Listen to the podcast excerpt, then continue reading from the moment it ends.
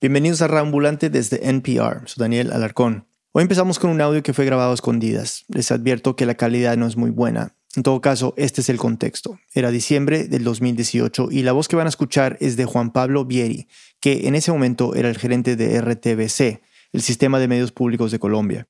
Había llamado a su oficina a la directora de uno de los canales de televisión. Oye, Diana, estoy muy preocupado. ¿Cómo se llama muchacho? Dice que está preocupado por una persona en particular, un muchacho del que no recuerda el nombre. El asesor jurídico de la gerencia de RTBC le dice cómo se llama. Santiago Rivas. Santiago Rivas. ¿Qué hacemos con él? Santiago Rivas. ¿Qué hacemos con él? Rivas es un periodista colombiano, es conocido, entre otras cosas, por presentar un programa de televisión, Los Puros Criollos, que se transmite en uno de los canales públicos. Luego van a entender en qué consistía la preocupación de Vieri, pero volvamos a la grabación. Aquí Vieri le hace una pregunta muy concreta a la directora del canal. Entonces, ¿cómo hacemos para que no salga más en nuestros productos? Es una pregunta fuerte. ¿Cómo hacer para que Santiago no salga más en la televisión pública? No lo podía despedir porque no estaba contratado directamente por RTBC. Entonces dio unas ideas. Lo cambiamos de horario. Matamos la producción. Lo cambiamos de horario. Matamos la producción, dice.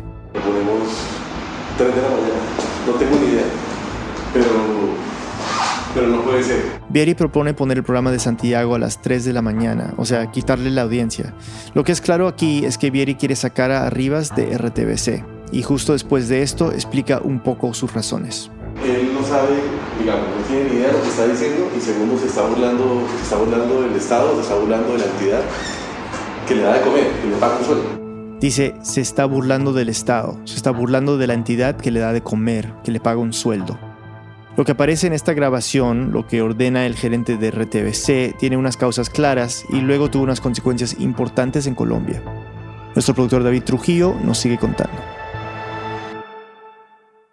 Quizás sería importante conocer primero a Santiago Rivas. Se autodenomina todero, o sea, que hace de todo. Artista plástico sin diploma, devenido periodista, devenido presentador de televisión y durante todo este tiempo DJ e ilustrador.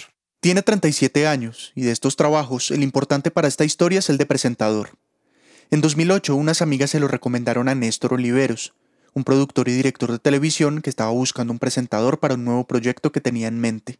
Santiago nunca había hecho algo así, pero se sentía cómodo con la idea. Yo nunca he tenido problemas con hablar en público, eso sí es una vaina que desde chiquito. Soy histriónico, no necesariamente buen actor, pero sí histriónico, entonces puedo imitar gente, hacer papeles, bobear, ese tipo de vainas. Además le gustaba la idea del programa, contar en episodios de hasta 30 minutos la historia de algunos símbolos nacionales no oficiales, como el sombrero volteado, las esmeraldas, el aguardiente, la camiseta de la selección. Se iba a llamar Los Puros Criollos. El programa participaría en una licitación, o sea, una competencia entre otras propuestas para ser parte de Señal Colombia, uno de los canales públicos. Y aquí hay que explicar algo rápido. En 2004, el gobierno decidió unir los medios públicos y creó RTBC, Radio Televisión Nacional de Colombia, la entidad que ya mencionamos. La idea era que se iba a sostener con recursos públicos y tendría autonomía para tomar decisiones. Es decir, el gobierno no iba a decidir sobre los contenidos. En cuanto a la televisión, RTV se tomó los canales públicos que ya existían a nivel nacional y regional y los modernizó. Entre esos canales públicos estaba Señal Colombia, que existe desde 1970 y que ha tenido varios nombres, pero siempre con el mismo objetivo, ofrecerle a la gente contenido educativo y cultural. Entonces, para cumplir con ese objetivo, Señal Colombia hace algunos de sus propios contenidos y también abre licitaciones para escoger productos que cree que pueden funcionar. Los puros criollos, por ejemplo, encajaba perfecto en lo que Señal Colombia busca, un programa educativo, cultural, que habla sobre Colombia y sus tradiciones. Desde que empezamos hacer los puros criollos, yo sabía que era una convocatoria para Señal Colombia, pero no teníamos seguro que nos la fuéramos a ganar. Teníamos que pasar todas las etapas de la convocatoria. Y entre esas etapas estaba el casting que Santiago finalmente presentó. Hice un poco lo que siempre he hecho, o sea, recibir el libreto, hacer anotaciones a mano, aprovechar lo que ha puesto Oliveros, eh, poner algo yo e improvisar sobre esas dos cosas. Y ahí iba saliendo el texto tal cual. Ese casting, que terminó siendo el episodio piloto, le gustó tanto a la gente de Señal Colombia que Los Puros Criollos terminó ganando la licitación. Santiago sería el presentador y uno de los guionistas. Les dieron los recursos para hacer la primera temporada y en 2009 salieron al aire. En cada episodio resaltaban y explicaban algún aspecto del folclore colombiano, Por ejemplo, la ruana. Pero no de la ruana de hilo que se conoce como poncho o mulera, sino de la ruana ruana, la ruana de lana, nuestra prenda símbolo nacida y criada aquí. El vallenato. Un ritmo que no a todos nos gusta, pero con el que todos nos sentimos plenamente identificados. O Macondo. Un lugar que no queda en ninguna parte, pero también queda en todas. En total fueron 13 episodios esa primera temporada. El programa se transmitió a las 7 y media de la noche, un episodio por día, pero el rating no fue bueno. En ese momento la audiencia de Señal Colombia era muy bajita. Pero el rating en Colombia se mide apenas con 1.100 televisores de todo el país, un porcentaje muy bajo de televidentes. Por eso es muy difícil hacer mediciones más precisas de los contenidos del canal. Además, como las redes sociales apenas estaban empezando en ese momento, 2009, no había mucho contacto con las audiencias. Entonces Señal Colombia decidió hacer sus propias mediciones. Llevaron los contenidos a diferentes regiones para preguntarle a la gente qué opinaba de uno y el otro y ver que los calificaran y el mejor calificado ahí fue los puros criollos. Y eso hizo que se les renovara el contrato. Así que prepararon una nueva temporada, pero por burocracia no salió sino hasta tres años después, en el 2012. Ahí la gente ya recordaba un poco más los puros criollos, porque las repeticiones de la primera temporada siguieron apareciendo en diferentes horarios. También empezaron a reconocer a Santiago, que cada vez hacía mejor su papel de presentador. Obviamente al comienzo uno hace improvisaciones más tímidas y obviamente el estilo pues era un estilo mucho más tieso, ¿no? Ya años después uno obviamente fluye mucho, mucho mejor. Y con esa segunda temporada se fueron preparando para hacer una tercera y luego una cuarta. También llegaron premios nacionales e internacionales, y aunque su rating no se compara con los programas de la televisión privada, es un programa que ha visto mucha gente y es el programa que tiene más recordación de Señal Colombia. Yo vivo muy orgulloso del programa. Y es que 11 años después de que naciera Los Puros Criollos, Santiago sigue reconociendo que el prestigio del programa y los premios me han traído mucha fortuna también. no fortuna como un puro y un sombrero de copa y un monóculo, sino, digo, buena fortuna en el trabajo. Me han traído varias ofertas laborales, algunas más interesantes que otras, y eso pues no puede sino agradecerse. Santiago se convirtió en figura pública por el programa. Lo empezaron a contratar para presentar eventos, lo invitaron a participar en programas de radio, a escribir columnas y a hacer anuncios publicitarios. Incluso presentó otros dos programas de la televisión pública. Sus redes también empezaron a crecer y ahí compartía opiniones sobre diferentes temas, entre esos la política nacional. Como siempre, había gente que apoyaba sus opiniones y otra que no, pero en cualquier caso Santiago opinaba de lo que le daba la gana. Criticaba al gobierno, la oposición, las injusticias, la violencia, la corrupción. Nunca le dijeron nada en los medios públicos por sus opiniones. Y en el programa. Lo único que le cortaban a uno era, y pues bueno, eso sí, menos mal, chistes que pudieran sonar victimizantes. Ese era el único filtro editorial, pues nada que pudiera parecer machista, racista, clasista. Pero nunca le dijeron nada más. Yo llevo desde el 2009 diciendo lo que se me da la gana en Señal Colombia. Eso no, yo nunca he tenido una queja al respecto. Ni siquiera cuando opinaba en contra del gobierno. Y vale la pena hacer esta aclaración porque aunque el espíritu de los medios públicos es ser independientes, en la mayoría de los casos sí hay una presencia política. Dentro de las juntas directivas, por ejemplo, hay gente puesta ahí directamente por el gobierno. Pero aún así, con esa presencia del gobierno tan marcada, Nunca existió una presión por ningún tipo de contenido, nunca existió una censura de ningún tipo de cosa, no, o sea, que yo, yo tuviera idea nunca.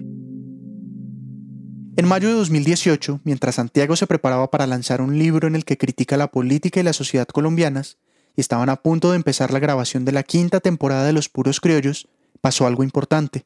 Como requisito de un acuerdo internacional, se suponía que Colombia tenía que aprobar varias leyes. Entre ellas, la que nos interesa para esta historia era una que cambiaba los medios públicos.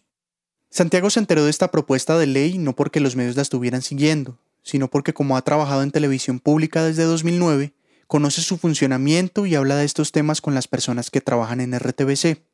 Este nuevo proyecto se conocía como la Ley Mintic, porque el que la presentó fue el Ministerio de las TIC, o sea, Tecnologías de la Información y la Comunicación. Leyendo el, el proyecto se fueron descubriendo objeciones serias, dos que para mí son fundamentales. Una era que dejaba casi sin plata a la televisión pública. La razón es un poco compleja, pero trataré de explicarla. Las ondas de Internet, radio, telefonía móvil, televisión, viajan a través de lo que se conoce como espectro radioeléctrico, no tiene una forma física, simplemente es el medio por donde se mueven esas ondas, y es propiedad del Estado. Pero enfoquémonos solo en la televisión. Los medios privados y los operadores de cable tienen que pagarle al Estado una licencia por usar el espectro radioeléctrico. Toda esa plata se va a la televisión pública y cubre el mayor porcentaje que financia sus contenidos. Entonces lo que proponía la ley era que los medios privados pagaran menos por esas licencias, que en principio duran 10 años, pero que ahora podían ser hasta de 30 años. Esto, obviamente, no era una buena propuesta para la televisión pública. Para Santiago era claro. El problema no es solamente que se desfinanciaba la televisión pública, sino que además lo que se estaba haciendo era generar un oligopolio en, en la economía del país. Un oligopolio de gente a la cual no se le estaba pidiendo tampoco mayor cosa. Oligopolio, o sea, un grupo pequeño de empresas y personas que controlan todo un sector de la economía. La ley se preocupaba más por velar los intereses de los privados que de los públicos. Pero había otra cosa preocupante de esta nueva propuesta de ley. Querían crear, y perdónenme por usar el término tan rebuscado, un regulador convergente. Ya existe algo parecido que se llama ANTV, Autoridad Nacional de Televisión, pero en este caso tendría mayor dependencia del presidente. O sea, se garantiza que es el gobierno el que va a regular los contenidos de la televisión pública, lo cual es un horror. Eso prendió una alarma muy grande. Porque, ok, ese regulador es necesario, porque es el que administra la plata de los medios públicos, garantiza que todo el país tenga acceso a ellos y además que le den espacio en sus contenidos a todas las regiones, a las etnias indígenas y a las poblaciones afrocolombianas. Pero hay algo clarísimo, los medios públicos no pueden depender de ningún gobierno. Ese es su espíritu y lo que los convierte realmente en públicos. Nadie se imagina, por ejemplo, a la BBC o a la televisión española afiliadas a un partido o promoviendo las políticas del gobierno. Entonces Santiago se unió a empleados de RTBC, fundaciones, sindicatos y activistas que criticaban la ley Mintic y empezaron a dar la pelea. Dar la pelea me refiero a hacer plantones, eh, convocar a la gente, repartir memes. Es que nosotros lo único que tenemos es eso. O sea, lo único que nosotros tenemos es un chat de WhatsApp y unas cuentas de Twitter. Le pidieron apoyo a periodistas, actores, escritores para explicarle a la gente las implicaciones de la ley y pedirle al gobierno que se sentara a discutir con los sectores involucrados un proyecto más incluyente y mejor diseñado. Los medios empezaron a ponerle atención al tema. Salieron artículos sobre la falta de plata de la televisión pública y el poco tiempo que tenían los congresistas para discutir un cambio tan importante. Y eso sirvió. Pocos días antes de que se acabara el plazo para votar la ley, el gobierno pidió al Congreso que la archivara y la pelea paró ahí. Aunque claro, no fue una victoria completa para los que estaban en contra de la ley, porque precisamente el proyecto fue archivado. Es decir, no hundido, lo que quiere decir que se puede coger ese texto y hacer unas modificaciones y pasarlo. Pasarlo al Congreso otra vez en el siguiente periodo legislativo. El 7 de agosto, dos meses después, se posesionó el nuevo presidente. Hoy llega a la presidencia de Colombia una nueva generación motivada por el servicio y no por el ejercicio vanidoso del poder. El presidente Iván Duque llegó al poder con el apoyo del expresidente Álvaro Uribe, o sea, representando la derecha de la política colombiana. Nombra a Juan Pablo Vieri, al que ya escuchamos al principio de este episodio, como gerente de RTBC. Vieri fue el jefe de prensa de su campaña. Es periodista y fue presentador y reportero en varios medios de televisión privados. Esta es una entrevista que le hicieron a Vieri pocos días después de su nombramiento responsabilidad enorme que, el presidente de la República, el doctor Iván Duque, ha depositado en mí. Estoy aquí defendiendo con eh, todas mis fuerzas lo público, la televisión pública, la radio pública, la información a la que todos los ciudadanos tenemos derecho. Santiago no se enteró del cambio de gerencia. Sabía que iba a llegar alguien nuevo, pero supuso que todos seguirían dando sin muchos cambios, como solía pasar en estos casos. Además no estaba contratado por Señal Colombia, y como ya había grabado la quinta temporada de Los Puros Criollos, no tenía ningún tipo de vínculo con el canal. En ese momento estaba preocupado porque habían desempolvado esa controversial ley Mintic, le hicieron unos cambios y la presentaron al nuevo Congreso. El nuevo proyecto fue presentado en septiembre por la nueva ministra de las TIC, Silvia Constaín, que venía de trabajar en empresas privadas como Facebook y Apple. Entonces, aunque el proyecto tenía algunos cambios, como que no se le quitaría la plata a la televisión pública, en general era muy parecido al anterior, porque finalmente todo lo iba a manejar el gobierno a través del famoso regulador convergente. Pero en vez de ser completamente independiente, como lo recomiendan los organismos internacionales, Ellos deciden crear un regulador convergente y hacerlo 0% autónomo.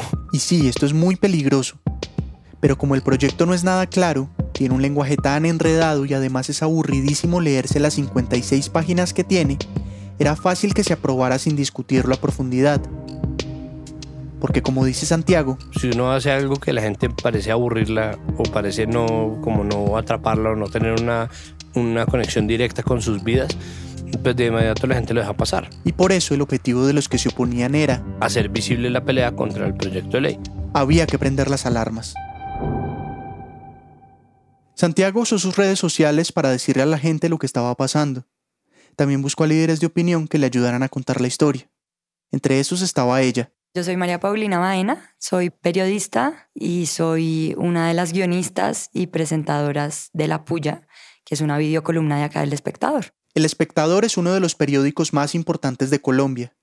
En 2016, un grupo de periodistas, incluyendo a María Paulina, arrancó un proyecto audiovisual para abordar todo tipo de temas, sobre todo políticos, de una forma rigurosa, con datos, cifras e investigaciones, pero al mismo tiempo, Nosotros empezamos a preguntarnos pues cómo hacer para llegarle a los jóvenes en un lenguaje sencillo, directo, pero también que fuera chévere, que fuera divertido, pero que fuera ácido y que tuviera crítica mm, y que además pudiéramos aportar algo. el resultado fue La Puya, videos en los que critican temas como la educación pública en Colombia, la situación LGBTI en Latinoamérica y casos de corrupción. El nombre de la columna tiene una intención clara, porque su idea es pullar a los poderosos. Pullar es como la mejor manera de estorbar. y empezaron a estorbar no solo por lo que decían, sino por la cantidad de gente que los veía. Uno de sus videos puede superar las 500.000 vistas, y eso solo teniendo en cuenta lo que registra YouTube, porque también los publican en otras redes sociales. Por eso Santiago contactó a María Paulina a finales de noviembre, porque necesitaban llamar la atención en redes sociales. Además ya había colaborado con ellos en un par de videos, así que conocía el tono de los guiones y la forma de trabajar. Me dijo, ay, necesito hablar contigo eh, sobre una ley que están ahí pasando y queriendo, que es una ley súper chancuca y súper chimba. o sea, una ley perjudicial para los medios públicos. María Paulina no sabía de qué se trataba, así que Santiago le contó todo. La lucha que estaban dando desde principios del año y los puntos que según quienes la criticaban eran muy peligrosos para los medios públicos en el país. Le contó además lo rápido que estaban haciendo el trámite en el Congreso y que el gobierno necesitaba aprobarla antes del 16 de diciembre, cuando terminaba la legislatura. A María Paulina y a sus compañeros de la puya les interesó el tema. Entonces empezaron a investigar y a escribir. Y le dimos mucha bola y le martillamos mucho ese texto y muchas horas ese guion hasta que ya lo dejamos medio redondeado, pero al final sí nos dimos cuenta como esto le falta, le falta oxígeno, le falta un Rivas. y lo llamé y le dije, ¿qué tal si presentamos este, tú que estás tan metido en este tema? Santiago aceptó sin dudar. Sugirió unas cosas en el guion y grabaron el 4 de diciembre. La publicaron dos días después. Hay un tema que está pasando de agache y que ni los congresistas ni los medios de comunicación quieren tocar. Es la típica ley que buscan aprobar a escondidas mientras usted está embutiéndose la comida de Navidad. No se me vaya a atorar con el nombre. Esto se llama la ley de convergencia o la ley de la televisión pública. Para explicarla trajimos a nuestro amigo de la casa, experto en criollismo. Con ustedes, Santiago Rivas. Vamos a lo que vinimos. Resulta que esta ley, a la que le pusieron el nombre floripondio de ley TIC o ley de... Hicimos como un guion eh, de cuáles son los problemas de esta ley, como más diseccionado, ¿sabes? Todo lo que ya contamos hace un rato.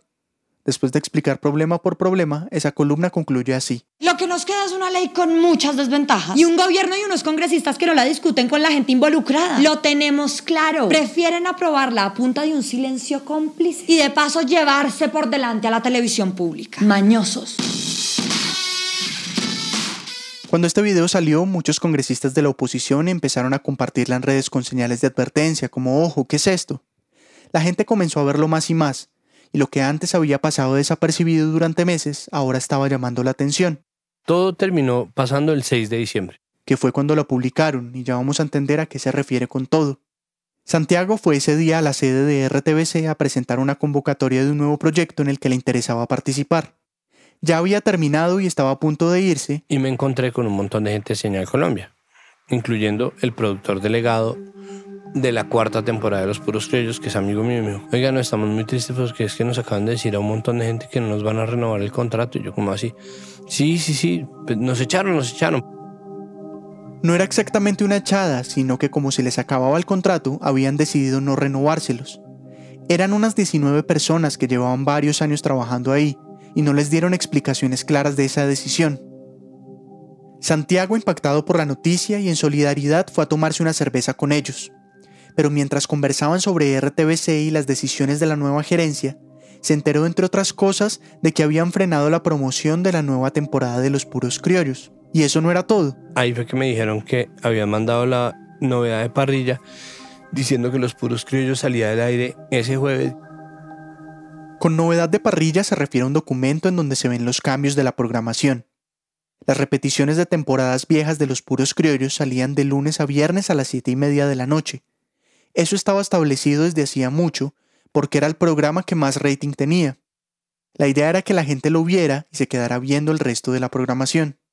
Por eso Santiago no entendía muy bien qué pasaba. Yo me quedé pensando como, ve, no, qué mierda, como, ¿a cuento de qué? ¿No? Es raro porque trataba de entender lo que había motivado esa movida, porque pues, yo no tenía un contrato, yo no estaba recibiendo plata por esas repeticiones tampoco. Así que la decisión no podía ser por renovación del equipo como le había pasado a sus amigos. Esa misma tarde hablaron de eso en un programa de radio en el que tocaban el tema de la ley Mintic. Usted sabe que son los puros criollos, ¿no? Sí, sí, gran programa con Santiago. Eh, pues estaban programados una serie de repeticiones a lo largo de la semana sobre el tema. Hoy Rivas hizo parte de la puya.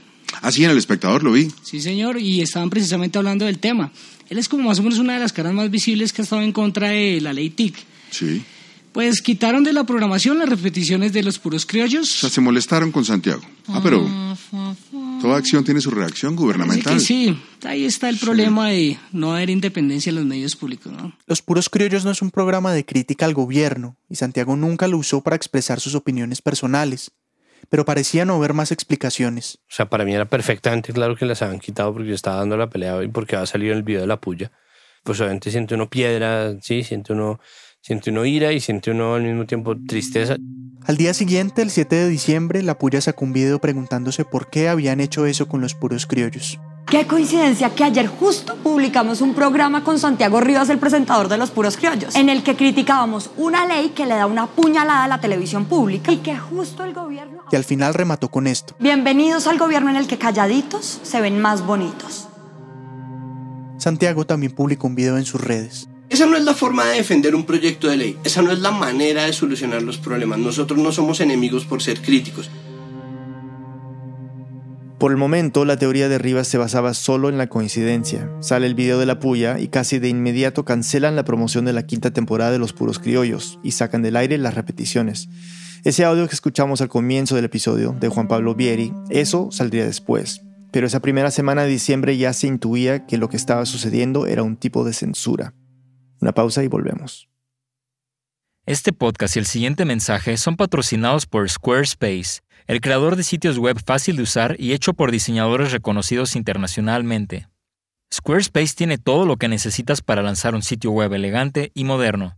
Y con el servicio de soporte de 24 horas 7 días a la semana, tus clientes nunca tendrán problemas usando tu sitio web. Visita ya squarespace.com/npr para obtener una prueba gratuita de 14 días y cuando estés listo para lanzar tu página, usa el código NPR para ahorrarte 10% en la compra de tu primer sitio web o dominio. It's Been a Minute es un programa de entrevistas con corazón. Cada semana platican con personas de la cultura que merecen tu atención y terminan la semana discutiendo las noticias más importantes con otros periodistas. Escucha It's Been a Minute de NPR, un programa que trata de encontrar sentido en el mundo a través de la conversación. Poco después de lanzar Raambulante, empezamos a recibir testimonios de profesores que usaban el podcast para enseñar español, y luego de oyentes que por su cuenta escuchaban para practicar el idioma. Nos sorprendió. Entonces, para servirle mejor a este grupo de oyentes, lanzamos Lupa, nuestra aplicación para aprender español con los episodios de Raambulante. Con Lupa puedes filtrar las historias por países para escuchar acentos específicos y por temas, si quieres conocer sobre un aspecto particular de Latinoamérica. Si conoces a alguien aprendiendo español en nivel intermedio, recomiéndale que escuche Raambulante en Lupa. Más información en lupa.app. El Politics Podcast de NPR te mete en la conversación con los mejores reporteros políticos de NPR mientras hablan de las noticias más importantes que salen de Washington y de la campaña electoral. Escucha nuevos episodios todas las tardes de lunes a viernes para mantenerte informado. Estamos de vuelta en Rambulante, soy Daniel Alarcón.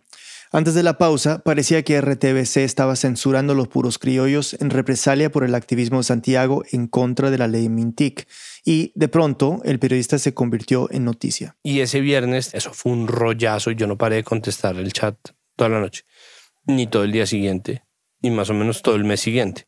Lo llamaban de varios medios a pedirle entrevistas, a que contara lo que había pasado. David Trujillo sigue con la historia. Santiago decidió enfocar el problema en la ley Mintic y trató de mantener el mismo discurso. Es decir, como miren, estamos tratando de dar este debate y nos hacen este daño.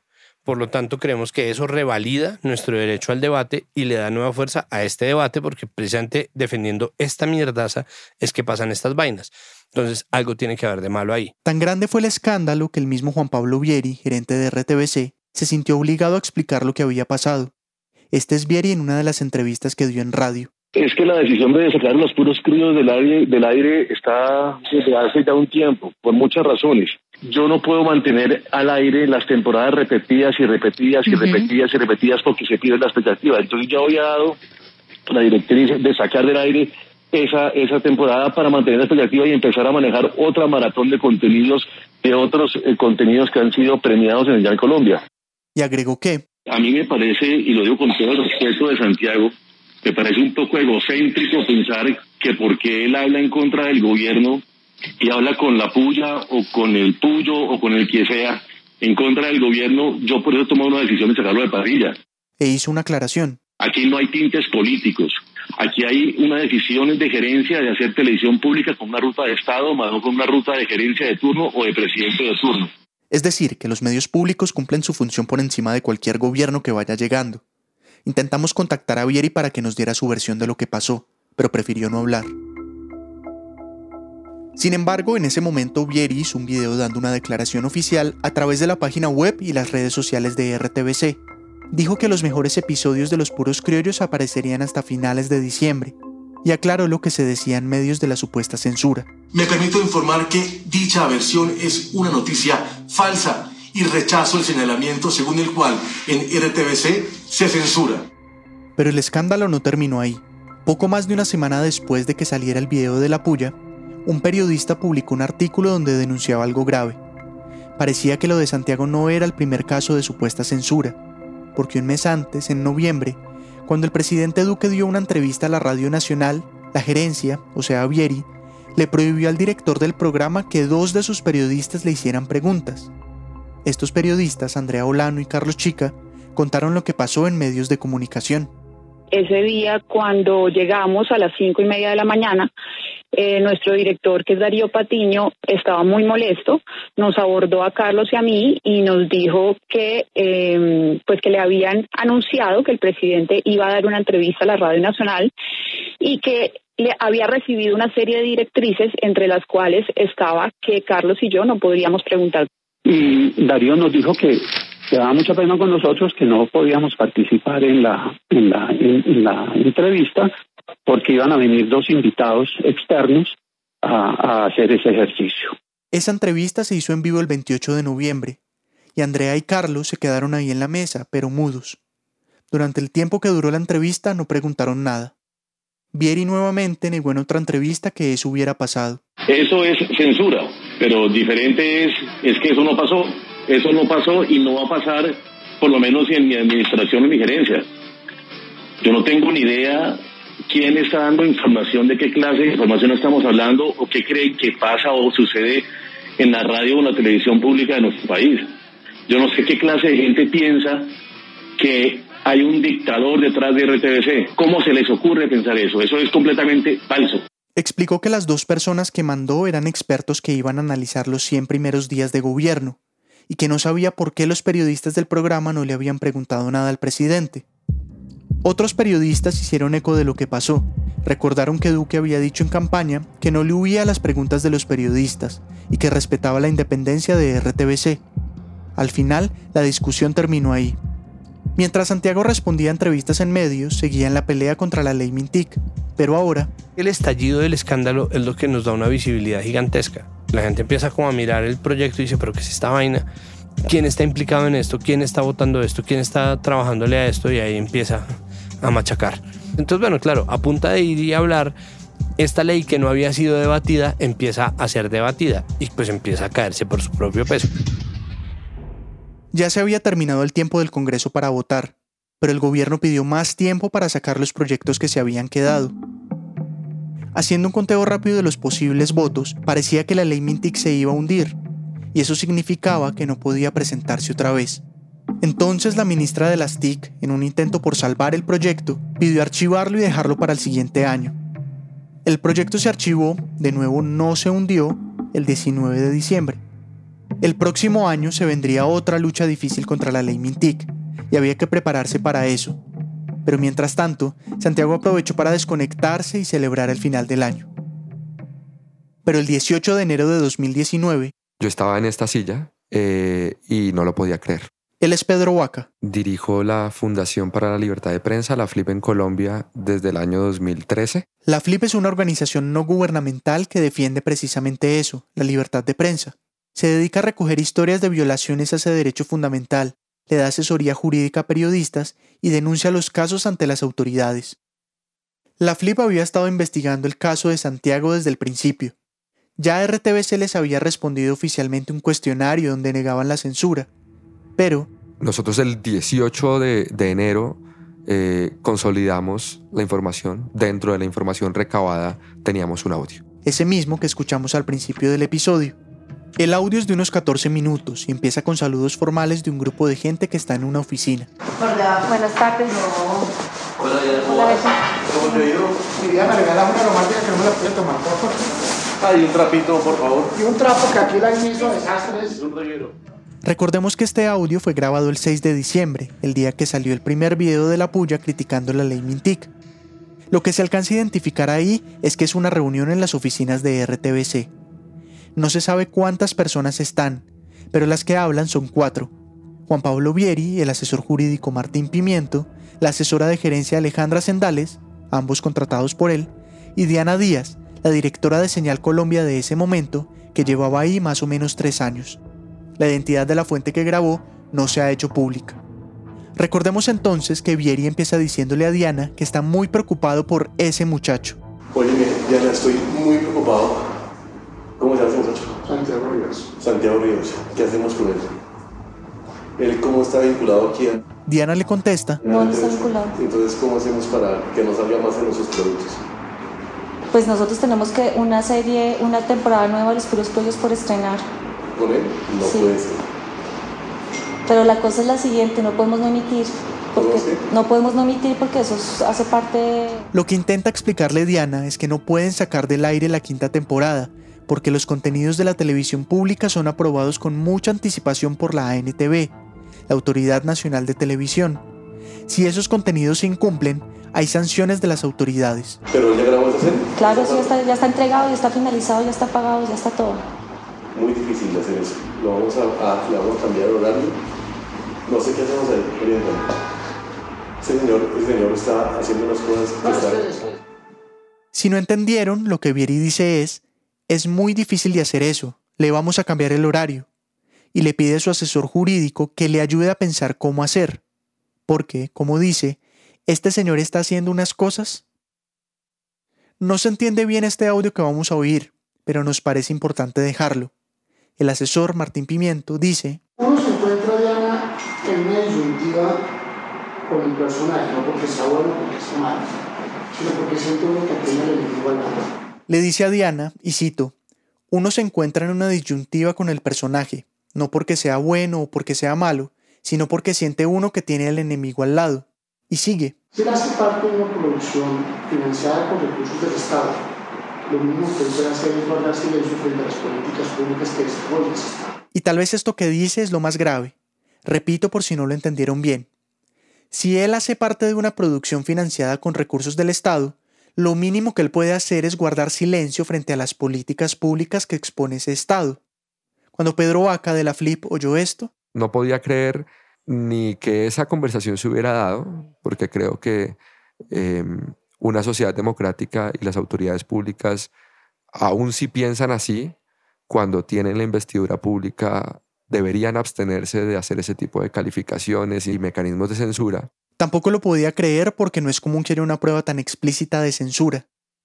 La Flip ha recogido muchos casos durante más de 20 años, pero generalmente son historias en las que un periodista es asesinado o le disminuyen disimuladamente el presupuesto de pauta a un medio, público o privado, por hablar de ciertos temas.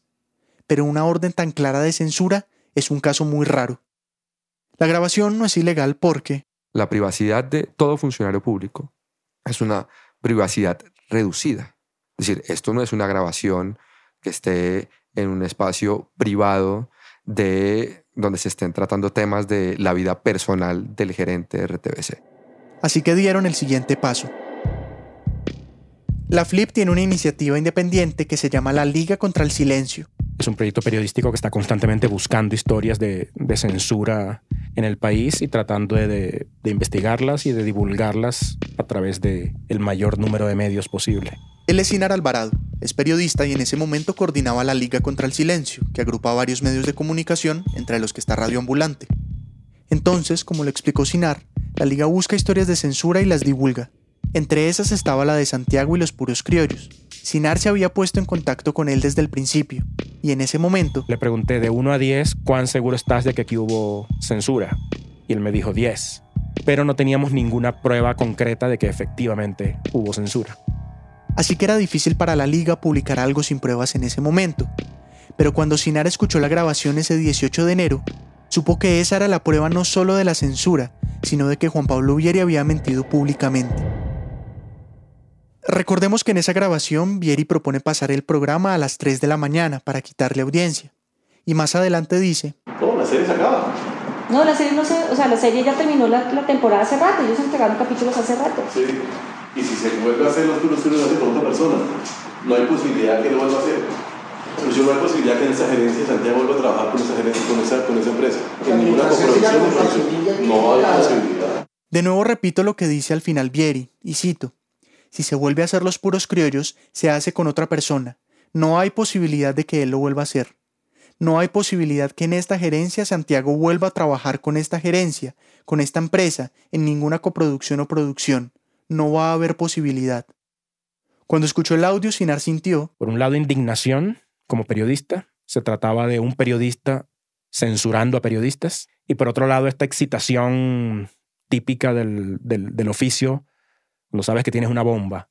Una historia poderosa. Entonces, la decisión de Sinar fue hacer una publicación en las plataformas de la liga, y además, como la historia había empezado con el video de la puya, que también hace parte de la liga, entonces que la respuesta fuera a través de la puya. Así que contactó a María Paulina Baena ese viernes 18 de enero. Me escribe y me dice, es muy importante que nos veamos. No puede ser por teléfono, no, necesito que nos veamos. Entonces yo quedé petrificada, o sea, ¿qué pasó? Se reunieron en un café. Sinar le contó todo lo de la grabación y le dijo que era la prueba de que el gerente de RTBC había censurado a Santiago por salir hablando de la ley Mintic en la puya. Y yo, no puede ser. Yo no lo podía creer. Planearon publicar juntos tanto la puya como la liga el 23 de enero, o sea, el miércoles siguiente. Sinar le entregó el audio a María Paulina en una USB. Ella corrió a su oficina, se puso audífonos y empezó a escuchar. No, y además que, ¿tuviste lo de la puya? No. Vi que algo, algo publicaron, pero eso fue hoy, ¿no? Sí. No, no, no, no, no, he tenido chance de verlo. Lo de la puta, es que... Y aquí habla del presidente Duque. Ni ese señor que fue elegido políticamente por el pueblo, por, lo menos por las grandes mayorías, ni esta empresa que está, de la que yo estoy dispuesto a aguantarme el sonsonete ni de la puya, ni de él mucho menos. Vuelvo a traducir lo que dice Vieri. Ni ese señor que fue elegido políticamente por el pueblo, por las grandes mayorías, ni esta empresa que está de la que yo estoy al frente, estoy dispuesto a aguantarme el sonsonete ni de la puya, ni de él mucho menos. Mientras María Paulina escuchaba la grabación, fue como estar en una película de terror, como risa nerviosa, con llanto, con gritos, con paradas a tomar agua. No, eso fue horrible. Siguió oyendo lo que decía Vieri. Ese es el típico, el típico que, que en serio, para algunas vainas viene a cobrar la ventanilla muy puntual y para otras entonces ahí sí te migra de quien le paga. le muerde la mano al que le da de comer. Es una muy mala señal. Le muerde la mano al que le da de comer, dice, y agrega que eso es una muy mala señal. Pero recordemos que Santiago no estaba contratado por RTBC. Y bueno, así lo estuviera, cualquiera que esté contratado por el gobierno tiene derecho a criticarlo. En eso consiste la libertad de expresión, que además está protegida por la Constitución. María Paulina conversó con el resto del equipo de la puya. Esa tarde armaron un guion y en la noche grabaron otro video que no publicarían sino hasta el siguiente miércoles, el 23 de enero. También porque acordaron con la Flip esperar a que el gobierno respondiera. Y es que la prueba de la censura estaba, aunque Vieri hubiera negado una y otra vez que eso pasó. El 21 de enero, la Flip envió un mensaje a la presidencia contándoles que existía esta grabación. También se contactaron con la ministra de las TIC y le propusieron que alguien de RTBC fuera a la oficina de la Flip en Bogotá. Este es otra vez Pedro Vaca, de la Flip. Ese mensaje lo mandé yo, ¿sí? Y en ese mensaje insistí mucho en que hubiera respuesta. Yo expliqué que teníamos un audio, expliqué que ese audio era explícito y expliqué que necesitábamos pues tener una versión del gobierno de lo que estaba ocurriendo. Desde la presidencia preguntaron si iban a publicar esa información. Yo les dije sí, sí, porque esta es una organización a la que le corresponde denunciar actos de censura y para nosotros no hay ninguna duda de que la hubo. Pidieron que les dieran una semana para responder antes de publicar, pero a los de la Flip les pareció que era un tema demasiado grave como para posponerlo. La ministra de las TIC se contactó directamente con Pedro y le propuso que se reunieran el 24 de enero, un día después de que planeaban publicar. Ella y presidencia en general optó por jugar las cartas de postergar y no de priorizar. Y pues digamos, la Flip no es una organización que que rinda pleitesía y que sea compasiva con un Estado que tiene todos los mecanismos para poderle dar la prioridad y relevancia que un tema de estos merece. Así que dos días después, el 23 de enero, hacia las 10 de la mañana, salió el nuevo video de la puya revelando el audio. El gerente de RTBC, Juan Pablo Vieri, es un hipócrita, un cínico y un mentiroso que disfruta callarle la boca a la gente que no piensa como él. Da un poco de contexto de lo que ha venido pasando y presenta partes claves del audio como que no le puede morder la mano al que le da de comer, o que ni él ni el presidente tienen por qué aguantarse el sonsonete de la puya. Al final pone la última orden que le dio Vieri a Diana Díaz. Al señor Santiago Rivas no hay ningún mensaje para él. No. Aquí ¿Qué pasó? No, la temporada está fuera del aire. Se acabó. ¿Por qué se acabó? Porque todo lo que empieza se acaba. Punto, se acabó. ¿Sabe? Tiene toda la razón, Vieri. Todo lo que empieza se acaba. Y aquí se acaba su gerencia en RTBC. Las redes sociales explotaron con el video. Los medios de comunicación replicaron la noticia y algunos usaron el hashtag renuncievieri. Varios políticos de la oposición encontraron otra razón para criticar al gobierno. Exigían lo mismo, la renuncia de Vieri. Vieri se defendió a través de varios tweets. Dijo que la grabación era ilegal y que afectaba su privacidad. La ministra de las TIC, Silvia Constaín, dijo esto en una entrevista. Hubo una discusión claramente, dentro de la discusión eh, pues Juan Pablo claramente estaba alterado. Lo que es claro es que las decisiones que se tomaron fueron distintas a las decisiones que se sugirieron en esa en esa discusión, que además reitero una discusión pública, que si hubo censura o no hubo censura, hay unas entidades que están encargadas del tema. O sea, la Procuraduría era la que tenía que determinar si hubo una mala conducta de Vieri y si fuera así, sacarlo de su puesto e inhabilitarlo para ocupar otros cargos públicos. La vicepresidenta Marta Lucía Ramírez dijo en medios algo similar, pero la FLIP, la oposición, los periodistas insistían en que no se puede tolerar ningún nivel de censura. Así no lo hubiera hecho, la intención de censurar ya es muy grave. Al día siguiente del escándalo y después de toda la presión que generó, el gerente de RTBC, Juan Pablo Vieri, renunció a su cargo mientras la Procuraduría investiga si hubo censura contra el programa Los Puros Criollos. Días después, el presidente Duque le aceptó la renuncia, pero nunca se pronunció públicamente. La ley Mintic finalmente fue aprobada por el Congreso a mediados de 2019, sin muchos cambios, y el presidente la ratificó días después, en agosto, diferentes organizaciones y el propio Santiago Rivas demandaron la ley ante la Corte Constitucional. En octubre, el presidente Iván Duque nombró a Vieri asesor de comunicaciones del Departamento Administrativo de la Presidencia. No mencionó nada sobre el proceso que tenía en la Procuraduría por censura. Cuando buscamos a Vieri para que nos diera su versión de los hechos, dijo que preferiría no hablar. Antes de renunciar había denunciado corrupción dentro de la RTBC y quedaba a la espera de que las autoridades se pronunciaran al respecto. Al momento de publicar esta historia, las autoridades seguían sin decir nada. David Trujillo es productor de Raambulante, vive en Bogotá. Este episodio fue editado por Camila Segura y por mí. La música y el diseño son de Andrés Aspiri. Andrea López Cruzado hizo el fact-checking.